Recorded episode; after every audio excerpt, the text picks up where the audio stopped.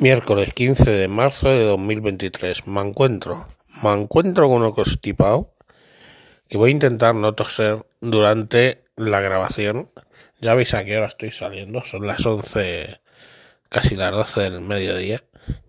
Pero es que no tenía fuerzas. Menos mal que ahora se puede teletrabajar y no pierdas el día después de haber estado cuatro meses de baja. Porque hubiera sido sospechoso. Bueno, ¿qué me ha llamado la atención hoy? Me ha llamado la atención que están todos de acuerdo en que la princesa Leona vaya a dedicar cuatro años de su vida a la formación militar.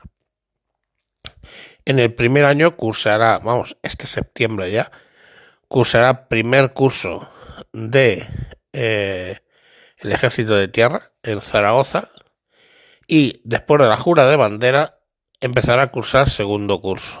O sea, dos años. Lógicamente los contenidos se adaptarán. Lo que tiene que acudir a clase se adaptará a sus especiales características. En el segundo curso, o sea, sí, estamos en 2023-2024, el vaya pitos, 2024-2025 estará en la Academia Naval de Marín donde, entre otras muchas cosas, participará en eh, la vuelta al mundo en Juan Sebastián Elcano.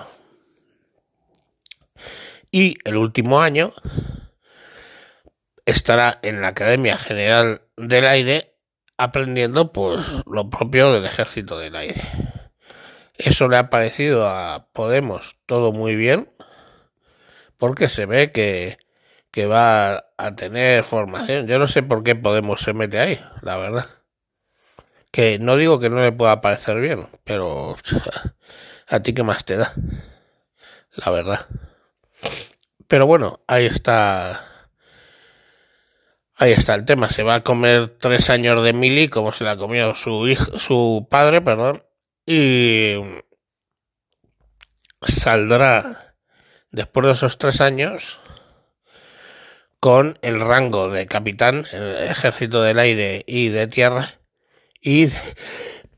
Joder, joder, perdona, no me ha dado tiempo a pagarlo.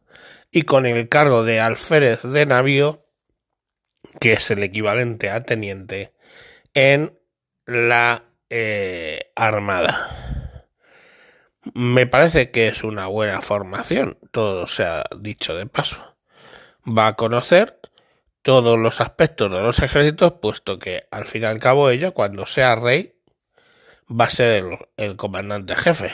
Entonces, pues lógicamente tiene que conocer todos los ejércitos. Y no habría mucho más que decir. Solo que insisto que me sorprende mucho las declaraciones de Podemos.